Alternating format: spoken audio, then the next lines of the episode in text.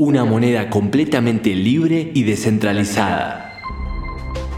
Resistente a la censura y confiscación de los gobiernos. Capaz de ser transferida en minutos a cualquier parte del mundo y sin intermediarios. Cuya oferta únicamente será de 21 millones. Mi nombre es Adriano, soy de Argentina Y yo soy Luis de Panamá. Y en este podcast nos sumergiremos en el mundo Bitcoin desde lo más básico hasta lo más complejo para que todos y todas puedan entender por qué esta tecnología vino a cambiar el mundo. Señoras y señores, sean bienvenidos a De Cero a Bitcoin.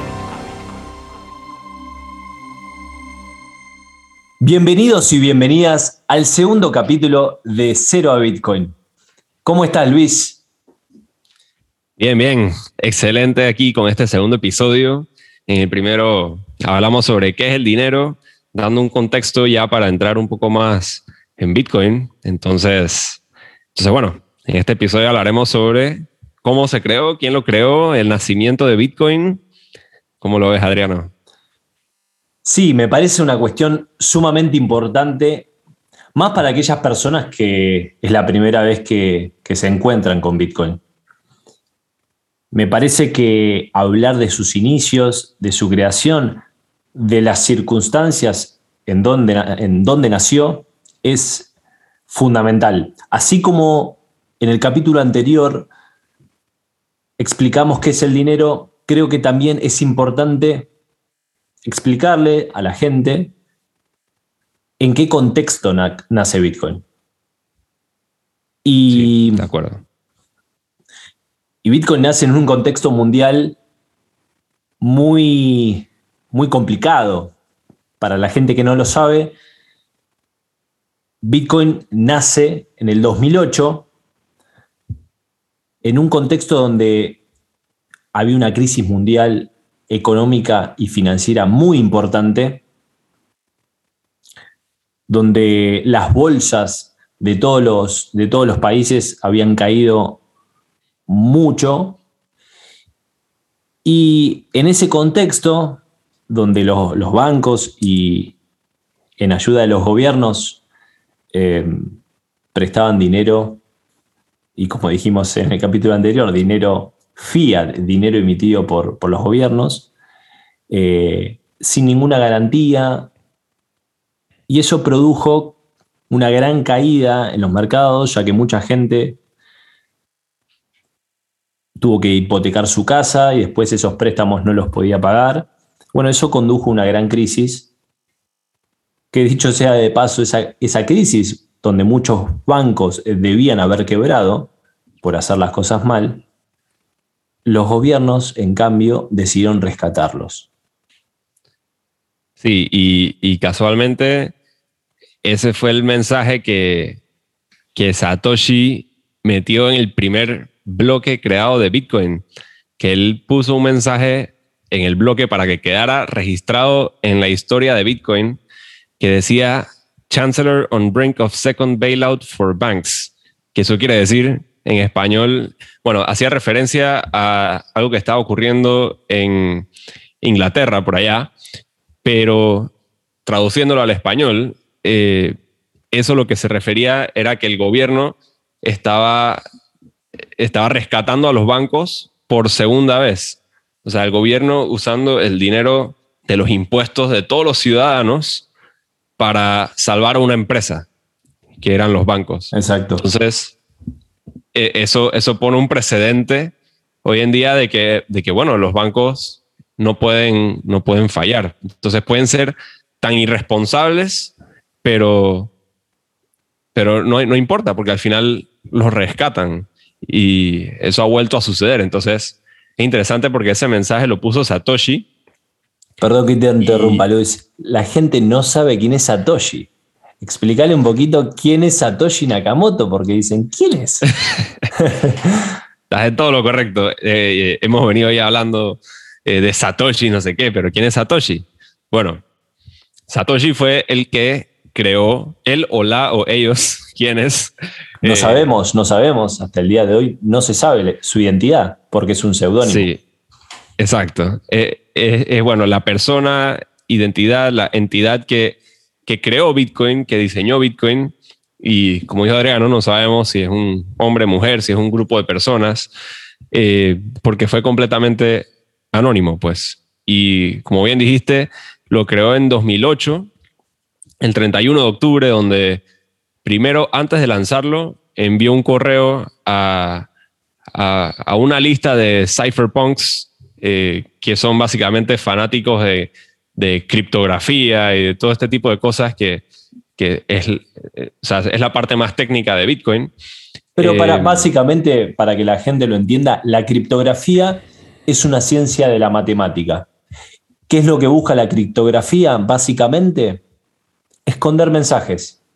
Esconder mensajes a través de números, letras. Y básicamente la criptografía es eso. Se ha utilizado mucho, por ejemplo, en las guerras.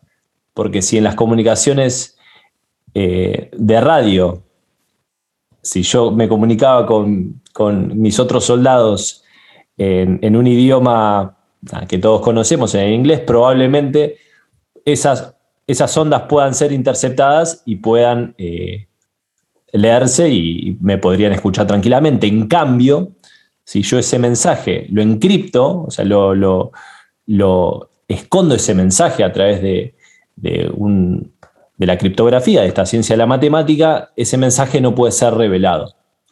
Pero sí, si uno conoce el sistema de, criptografía que utilizamos, sí lo puedo revelar. Entonces, básicamente eso es la criptografía. Perdón, Luis, pero para que la, gente lo entienda. No, sí, sí. No, sí, buen, contexto. Y, la criptografía aplicada a Bitcoin se usa en, para varios o sea, para varias eh, partes de Bitcoin, pero es más que nada para esconder información, pues para determinar, bueno, quién tiene eh, cuáles Bitcoins, eh, quién tiene acceso a los Bitcoins, ¿no? pero sí, regresando al, al, a la creación, octubre Satoshi envía este, octubre de 2008, Satoshi envía la propuesta de Bitcoin a esta lista de cypherpunks y, bueno, algunos se emocionaron, otros estaban más escépticos, pero luego de eso, en enero de 2009, fue que realmente se lanza el protocolo de Bitcoin eh, y, que se crea el primer bloque que lo minó el mismo Satoshi, que todavía no sabemos quién es. Eh, y bueno, ahí es donde él esconde o, donde él, estampa, digamos, ese mensaje que, fue un título de, un periódico en Inglaterra, eh, y que sí, como dije, se, hacía referencia a cómo los gobiernos estaban salvando a los bancos de las irresponsabilidades de ellos al colocar el dinero de las personas en, cosas riesgosas y poniendo en riesgo entonces eh, los ahorros de las personas. Pues. Totalmente. El, básicamente el, el 3 de enero del 2009 nace Bitcoin. Sí. Esa fecha es el, como dijo Luis, es el, la fecha en la cual Satoshi mina el primer bloque, que no se vuelvan locos con la palabra minado, ya lo vamos a explicar en un capítulo aparte. Pero quédense con eso. Igual con la palabra bloque. Muchos capaz no sabrán, bueno, qué significa un bloque. Acuérdense que esto se llama de cero a Bitcoin. Vamos de a poco. queremos explicar el contexto de desde dónde nace Bitcoin y me parece que es importante. Bitcoin nace en este contexto de conflicto económico y yo creo que Satoshi, que vamos a hablar después bien, que Satoshi desaparece años después, yo creo que no es casualidad que Bitcoin nazca en ese contexto. Yo creo que Satoshi, y si es una persona, un grupo de personas, la verdad que no lo sé,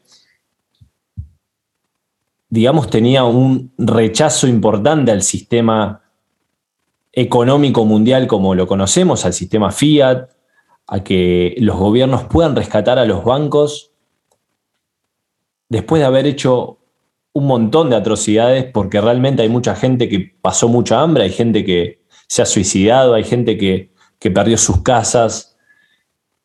Y, y Bitcoin nace en ese contexto y me parece increíble también la fecha en la cual emerge todo este movimiento. Satoshi, años después, desaparece de la órbita, intercambia ciertos correos con, las otras personas que tenían contacto con, con la red de Bitcoin y luego desaparece. Y creo que también eso es un valor muy importante dentro de Bitcoin. Que la persona que creó las o el grupo de empresas, no lo sé, desaparezca y no haya una, una cabeza, una, alguien visible, alguien que podamos acudir, me parece que es a feature, en inglés es, es una ventaja que tiene Bitcoin con respecto a las otras criptomonedas, si es que conocen, bueno, por ejemplo, Ethereum, para poner un ejemplo, ¿no? Sin desmerecer Ethereum, pero digo, no hay una cabeza, un, un centro de ataque donde podamos ir. Y creo que eso es importante.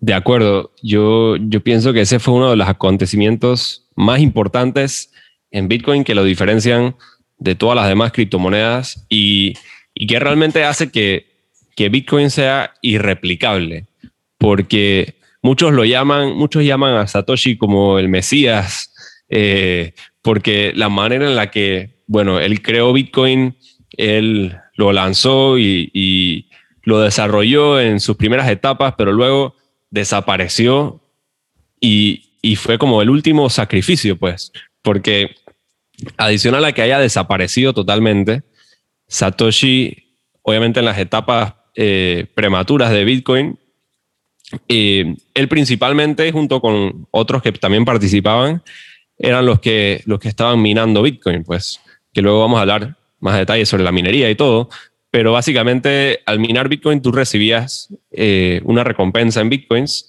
y así era la manera en la que los Bitcoins se iban distribuyendo, pues. Entonces, Satoshi logró acumular, se estima que alrededor de un millón de Bitcoins y que eso hoy en día vale una billonada casi. Eh, pero en ningún momento se han movido esos Bitcoins. Como como la tecnología de, eh, Bitcoin eh, y Bitcoin es totalmente transparente, todo, todo lo que son las transacciones y todo son públicas, se puede, se puede comprobar que eso, esos millones, ese millón de, Bitcoins que Satoshi acumuló no se han movido del todo.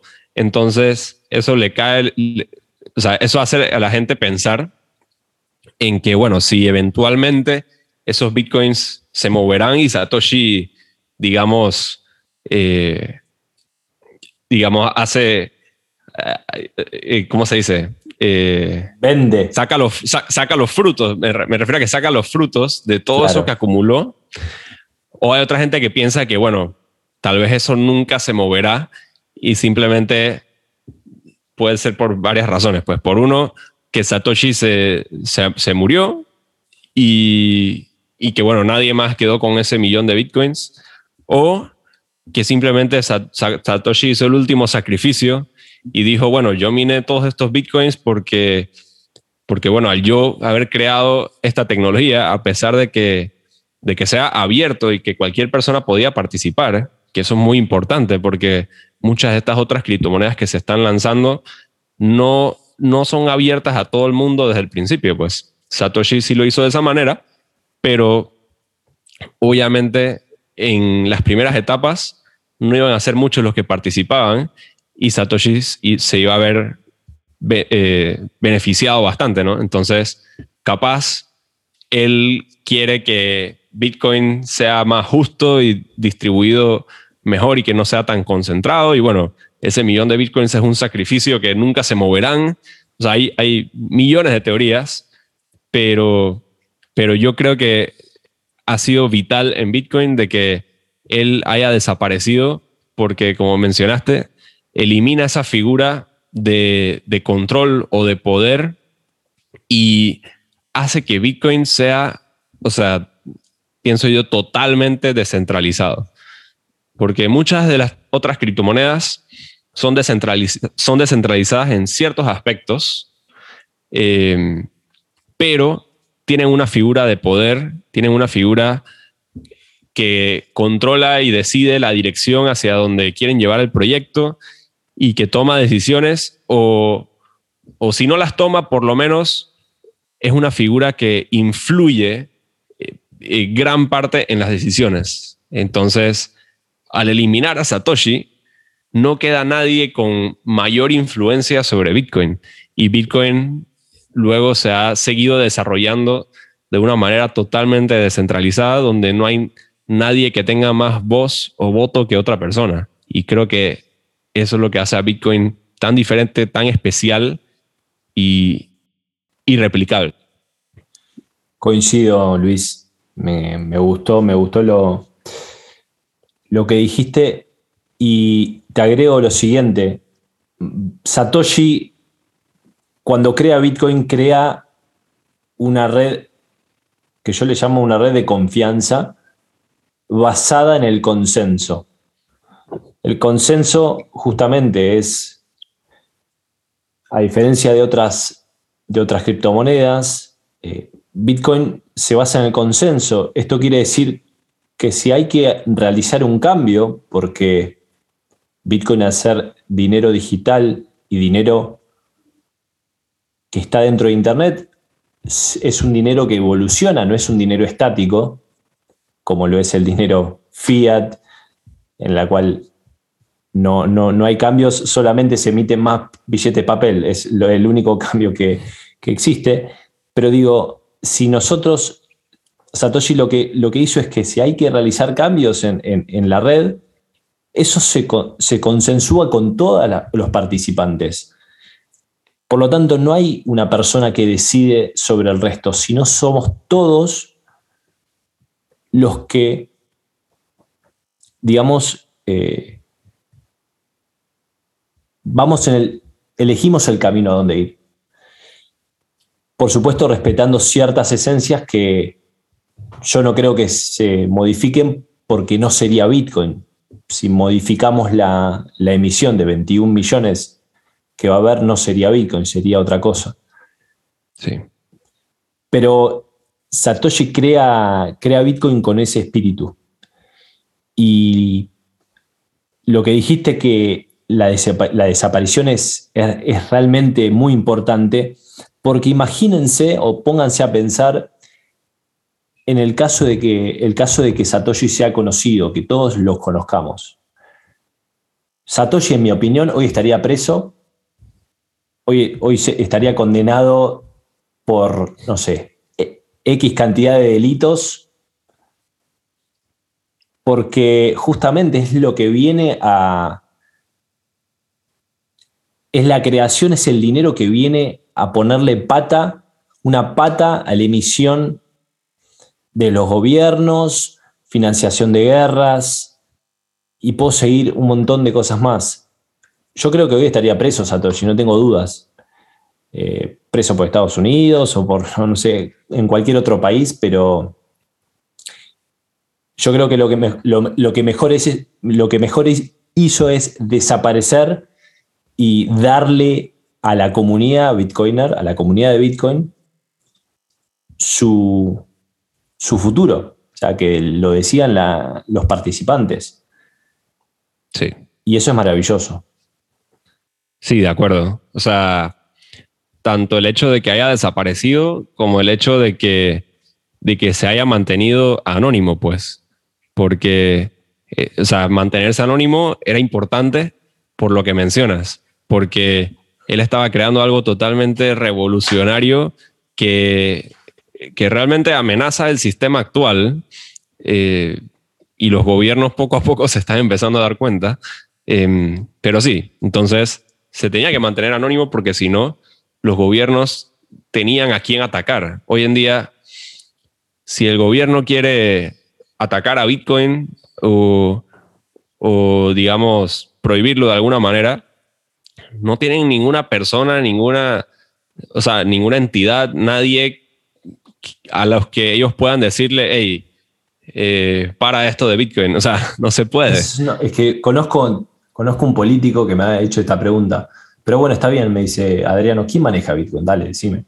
le digo, no, no lo maneja nadie. Le digo, dale, o sea, alguien tiene que mover los hilos, ¿entendés? Alguien tiene que.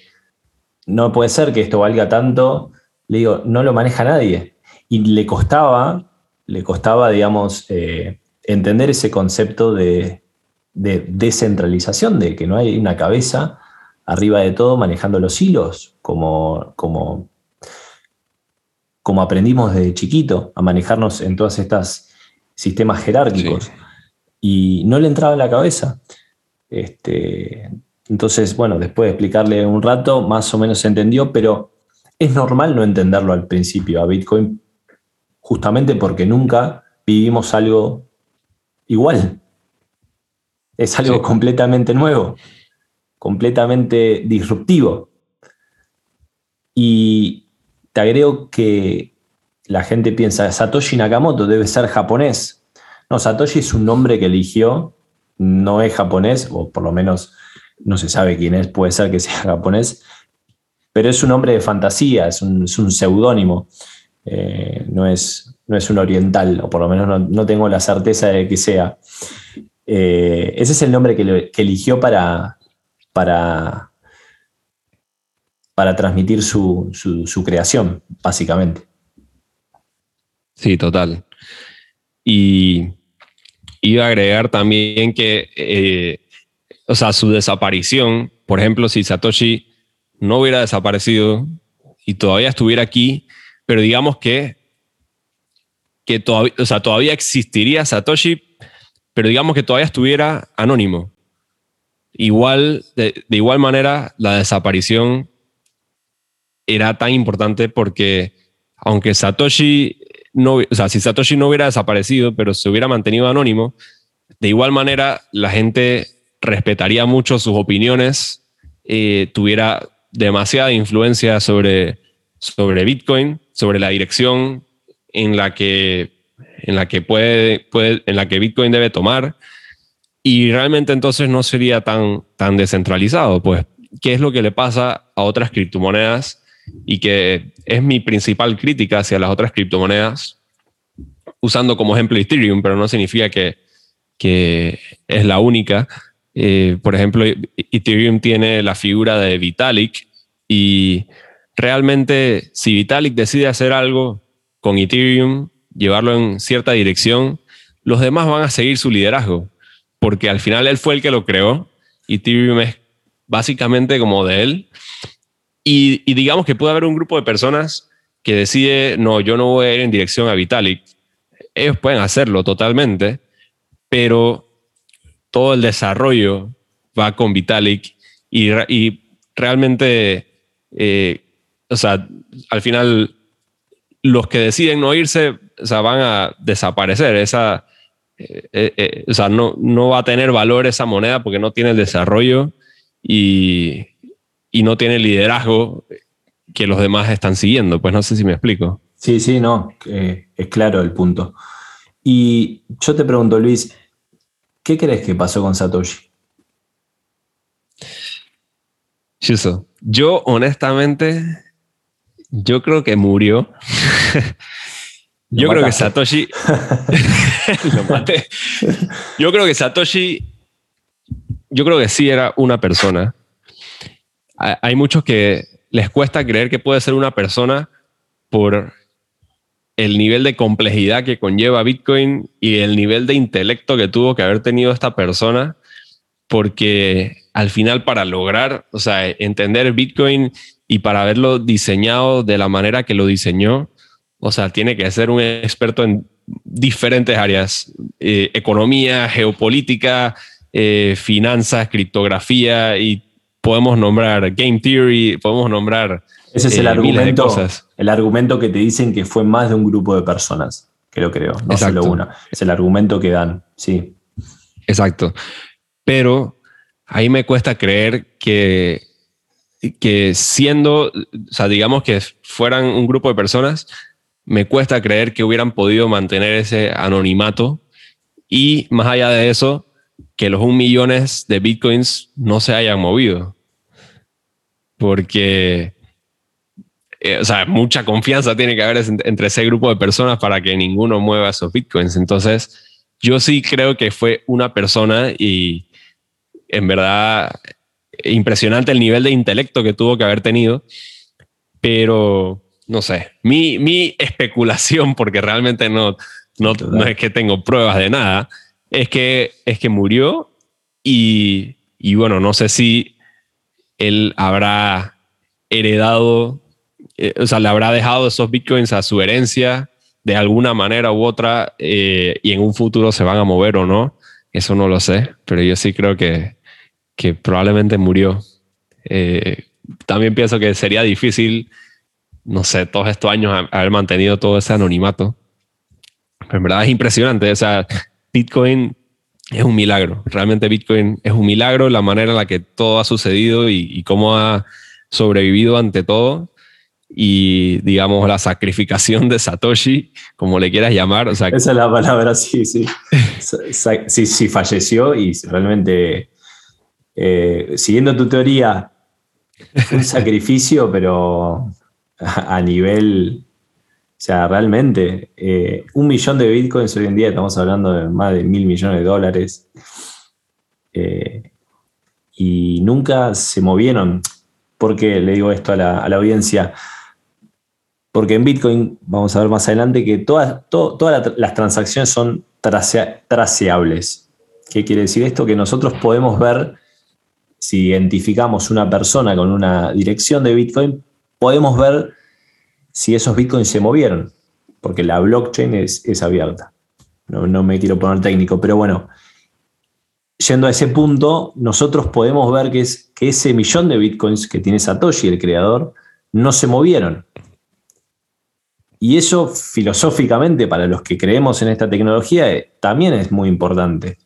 Porque si, imagínense, si hay, esa dirección se mueve, eso significa que probablemente haya vendido a otra persona unos bitcoins, es como que está, digamos, eh, sería una debilidad dentro de, esta tecnología, porque estaría desprendiéndose de bitcoin para capaz que, no sé, obtener dinero fiat, sería un contrasentido.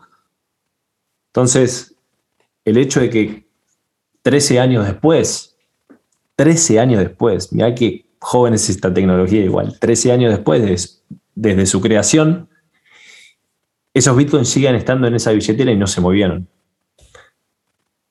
Y creo que, que, que es muy destacable. Y yo en un momento tenía la teoría de, que podría estar vivo, pero en el último tiempo me fui inclinando por tu teoría. Eh, y creo que eso lo haría aún más, más grande y lo, lo, pondría más arriba. Yo creo que tranquilamente a Satoshi le podrían dar el premio Nobel de Economía, tranquilamente, porque lo que hizo más allá del código, de, todo, lo que, de todo lo que lleva la, programación, en cuanto a lo económico, es, no soy economista, pero es increíble lo que ha logrado. Una moneda libre, descentralizada, con una oferta limitada, sin, eh, sin que los gobiernos te puedan confiscar ese dinero. Bueno, millones de características que ninguna de las monedas hoy en día que tenemos salvo Bitcoin, posee esas características. Así que... agregaría ahí, disculpa, que, que también rompiendo el paradigma que la gente tiene de que los gobiernos deben ser los que emiten el dinero, pues, porque Bitcoin es un dinero que, que ninguna entidad lo emite. O sea, como tú dices, es descentralizado, ninguna entidad lo emite y la manera en la que se van emitiendo estos bitcoins o se van distribuyendo es similar o sí, similar a, digamos algo como oro, donde realmente no hay ninguna entidad que emite el oro, sino que lo vas descubriendo, pues con la minería de oro encuentras el oro y bueno, eh, tú hiciste el trabajo para encontrar ese oro y es similar a la minería en Bitcoin, que más adelante obviamente hablaremos más a detalle, pero es similar a la minería en Bitcoin donde tú haces un trabajo, solo que este trabajo es eh, computacional, por decirlo así. Tú haces un trabajo y haciendo ese trabajo puedes encontrar o puedes no, encontrar Bitcoin, pues, y de esa manera, si lo encuentras, es tuyo y así se van distribuyendo, pues, de esa manera. Entonces, rompe ese paradigma de que el dinero debe ser emitido por los gobiernos, que, que muchos de nosotros, desde que nacimos, esa ha sido la realidad y, no hemos visto, o sea, porque anteriormente con el oro no era así, pues entonces no hemos visto nada que no sea gobiernos emitiendo dinero. Entonces es un cambio completamente. Siempre vivimos en, en entidades jerárquicas, siempre, o sea, desde lo social, desde lo económico, digamos, siempre en la escuela, la autoridad, bueno, nuestros padres, eh, con, el dinero pasa lo mismo, los gobiernos, los bancos, nunca, eh, nunca vivimos de otra manera, entonces es muy difícil para nuestra cabeza y más aún para la cabeza de nuestros padres y de nuestros abuelos pensar en una forma diferente, porque si toda tu vida te, te contaron un cuento, es, eh, es muy difícil que, que cambies esa historia. Así es. Y por eso a mí me cuesta a veces mucho más explicarle Bitcoin a, una persona mayor, porque, porque está esto, está de dónde sale la... cómo, cómo puede ser que haya 21 millones, cómo puede ser que sea descentralizado, quién lo controla, qué seguridad me das. Entonces, son muchas preguntas que capaz eh, a una persona más joven. No quiere decir que no lo pueda entender, porque mi madre ha comprado Bitcoin y ha entendido el proceso después de mucho tiempo y, ha hecho ese chip, ese, ese, momento en que uno dice, wow, esto tiene sentido. Pero eso lleva un proceso y es un poquito lo que buscamos explicar en este podcast.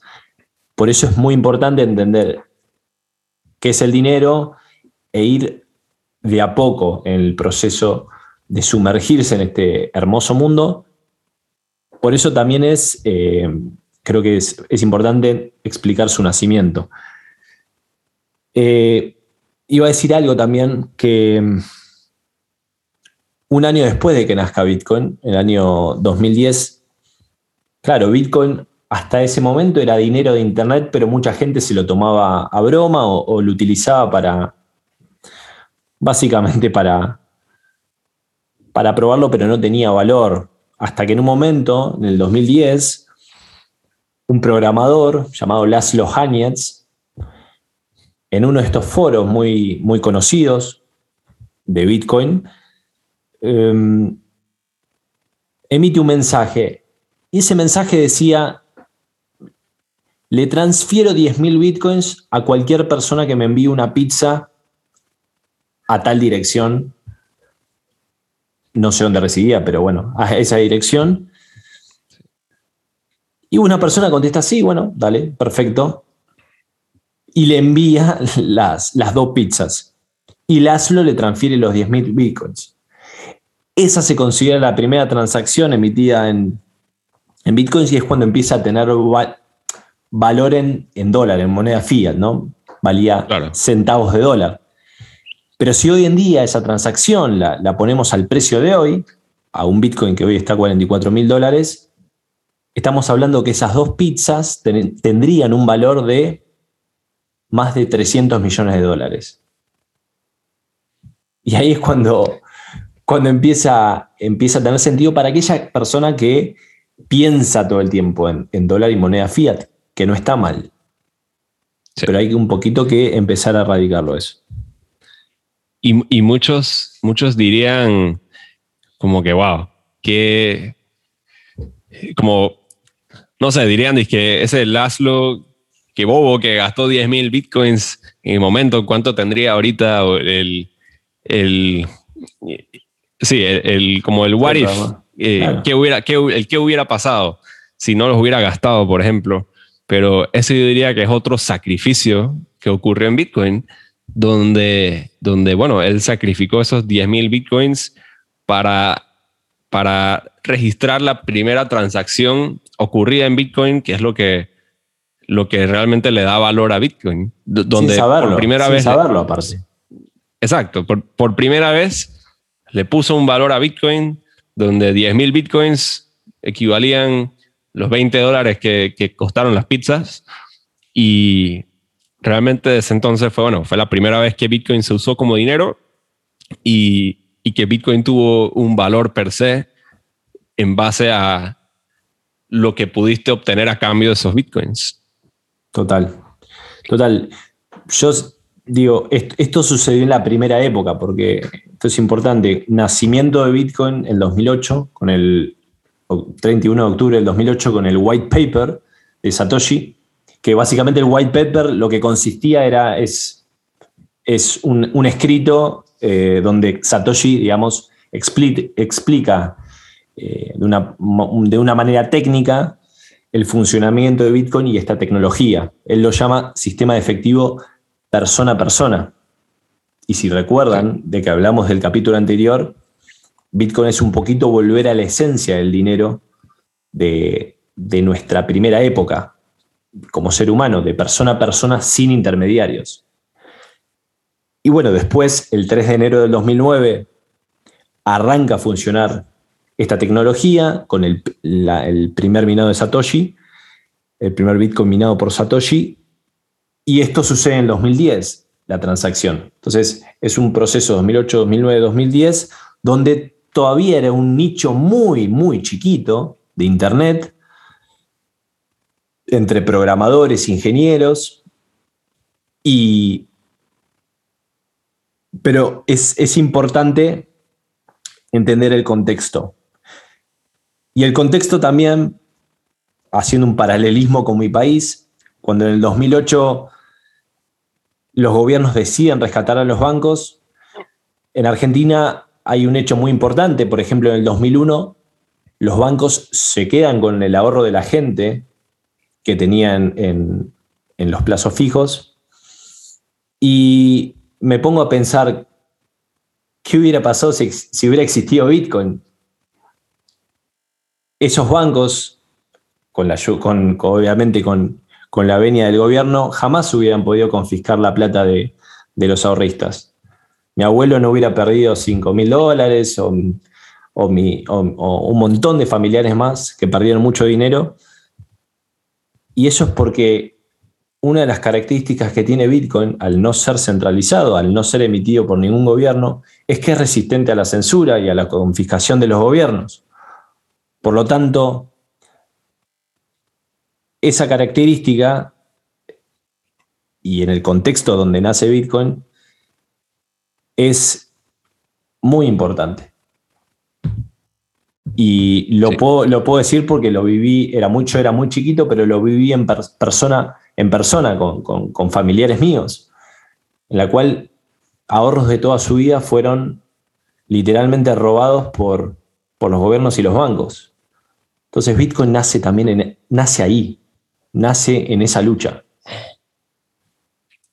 Exacto. Y agregando a eso, en el contexto que estamos viviendo actualmente, pues, por ejemplo, con la guerra de Rusia y Ucrania, eh, de cierta manera ellos están viviendo algo similar, en donde se les hace muy difícil sacar su dinero. Eh, a muchos no los dejan ni usar tarjetas de crédito, nada, porque, porque bueno, los censuraron básicamente y muchos han, recurrido a Bitcoin para tener una salida, porque Bitcoin es libre de censura. Entonces, imagínate, toda esta gente que inocentemente no tiene nada que ver con la guerra, porque la guerra, bueno, los gobiernos fueron los que, los que decidieron hacer lo que hicieron. Esta gente inocentemente queda sin ahorros y, o sea, realmente eso no, no, es, no, es, justo, pues todo el trabajo que uno ha hecho y, y, al final te confiscan los ahorros, pues. Entonces, la manera en la que está diseñada Bitcoin, que es hermoso, pues, es que el dinero es tuyo y nadie te lo puede confiscar. Entonces, bueno, Bitcoin es el dinero de la gente, es libre de censura y te lo puedes llevar a cualquier lugar. Sí, exactamente. Eso es, eh, es genial y para la época, como decís, que estamos hoy, es, es superior en cuanto a, en comparación con, con todas las monedas que existen en, el mundo hoy en día. Así que básicamente ese fue el, nacimiento de Bitcoin. No sé si querés agregar algo más, pero creo que hicimos un lindo pantallazo. Sí, yo creo que en general, o cubrimos todo desde cuándo nació, cómo, Satoshi, quién es Satoshi, eh, Nos quedamos con la duda y piénsenlo. Vamos, a ver, especulen con, quién es y nos lo pueden escribir a nuestras redes sociales. Eh, Luis está en Bitcoin Resuelve, Bitcoin Resuelve, y a mí me pueden encontrar en Bitcoin Todos, en Instagram, en TikTok, en Twitter. Así que pueden interactuar con nosotros y esperen el próximo capítulo que de a poco nos vamos adentrando un poquito más en Bitcoin pero considero que hay que ir de a poco porque si no te mareas, Luis, es así. de acuerdo, de acuerdo. Y capaz, aquí también nosotros igual, cuando estamos grabando el, podcast, a veces nos emocionamos y bueno, hablamos sobre cosas que, que capaz, bueno, vamos a discutir más adelante, pero es que también es muy difícil como que hablar de Bitcoin sin tocar otros temas tal vez un poco más técnicos o complejos. Hay que, todo el tiempo tenemos que volver, tenemos que volver al tema. Sí, sí, sí. Tratamos de no entrar en el detalle, en el detalle técnico, pero hacemos lo mejor. Pero hay veces que hay que mencionar ciertos aspectos de Bitcoin para, para completar el mensaje que queremos, que queremos decir, pues. Total. Así que, bueno, los saludo por mi parte y los esperamos en el próximo capítulo.